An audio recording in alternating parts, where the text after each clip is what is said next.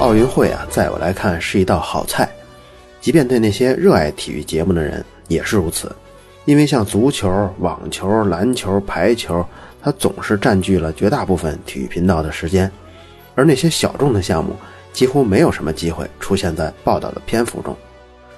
卓老板聊科技这一系列看里约奥运会呢，就是抓住这些小项目，带大家找其中的滋味。这期节目我们说射击的项目。周六在女子十米气步枪比赛中，杜丽获得了亚军，易思玲获得了季军。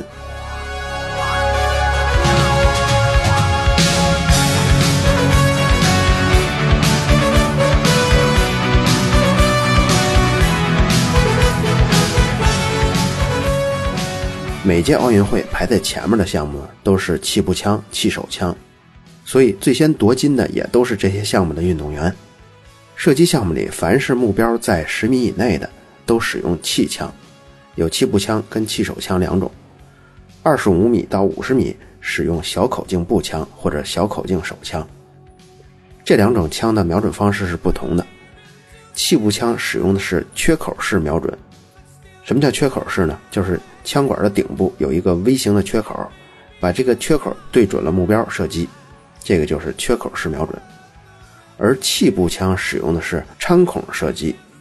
就是先用一个圆形的瞄准孔，从这个孔望过去之后，就能看到枪头的准心儿，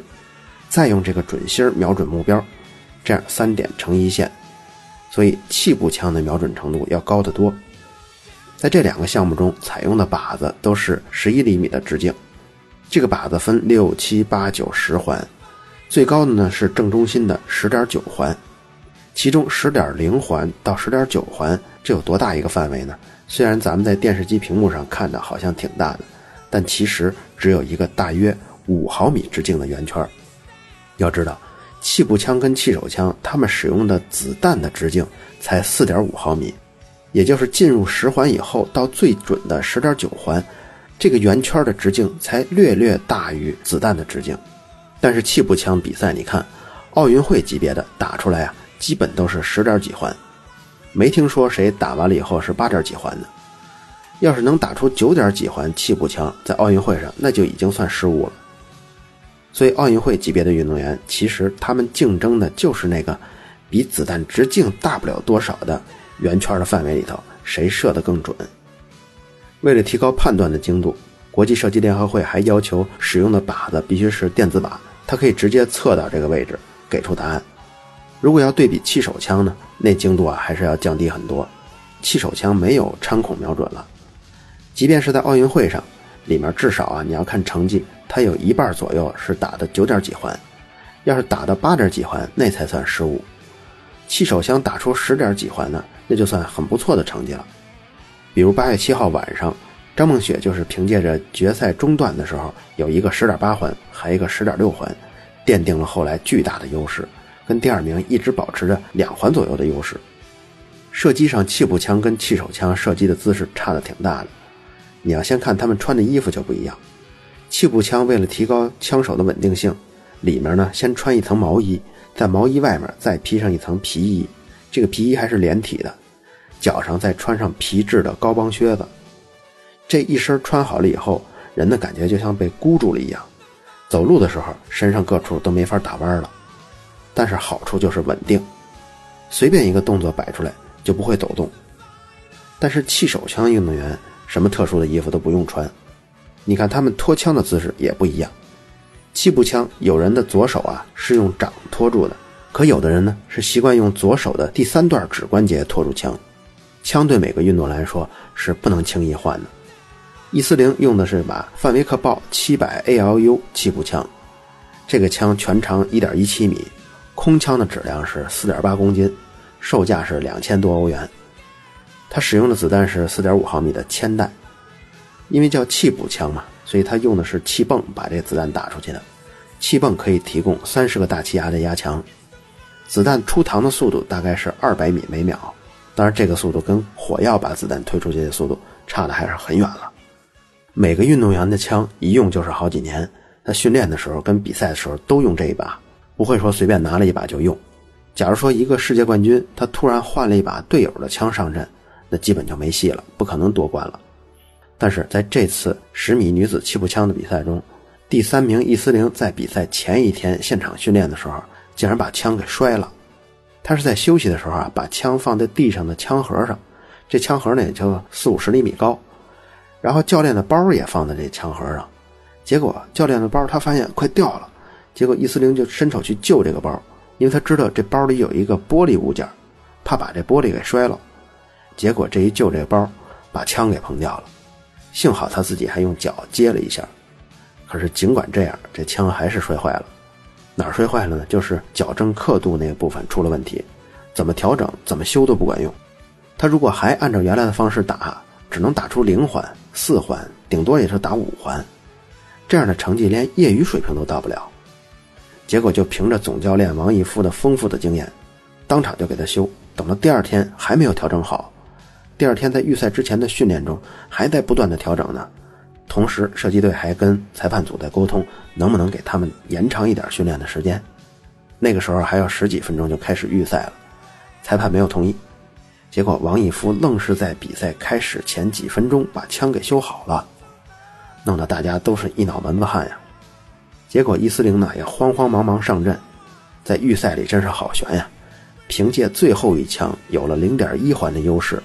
以第八名，就是决赛最后一名的身份进入了决赛阶段的比赛，最后竟然在决赛里头心神稳定下来了，易司令拿了一个铜牌，这真是不容易啊！对射击运动员来说，为了保证稳定，运动员每天训练的时候，那都是十几个小时、十几个小时，一直保持一个姿势。尤其是职业的气步枪运动员，他们长期穿着一身厚重的衣服，保持一个斜着身子托枪的姿势。他们的颈椎、脊椎、胯部都容易变形。一般运动员他的脊椎是 S 型的，而且还不是那种因为坐不直而略微出现的 S 型，是那种变形很严重的 S 型。所以射击运动员别看他们到了四五十岁还能站在那儿比赛，但是这种运动对身体的磨损可能比其他运动还厉害呢。在奥运的金牌分布中，我看了一下，最多的是田径，一共是四十七块金牌。这一部分也是咱们国家最弱的。田径比赛呢，所有项目都是在奥运会正式开幕之前已经完成了预选赛了，所以只要田径一开赛就都是决赛。但是因为田径一般都很精彩，好戏一般往后放，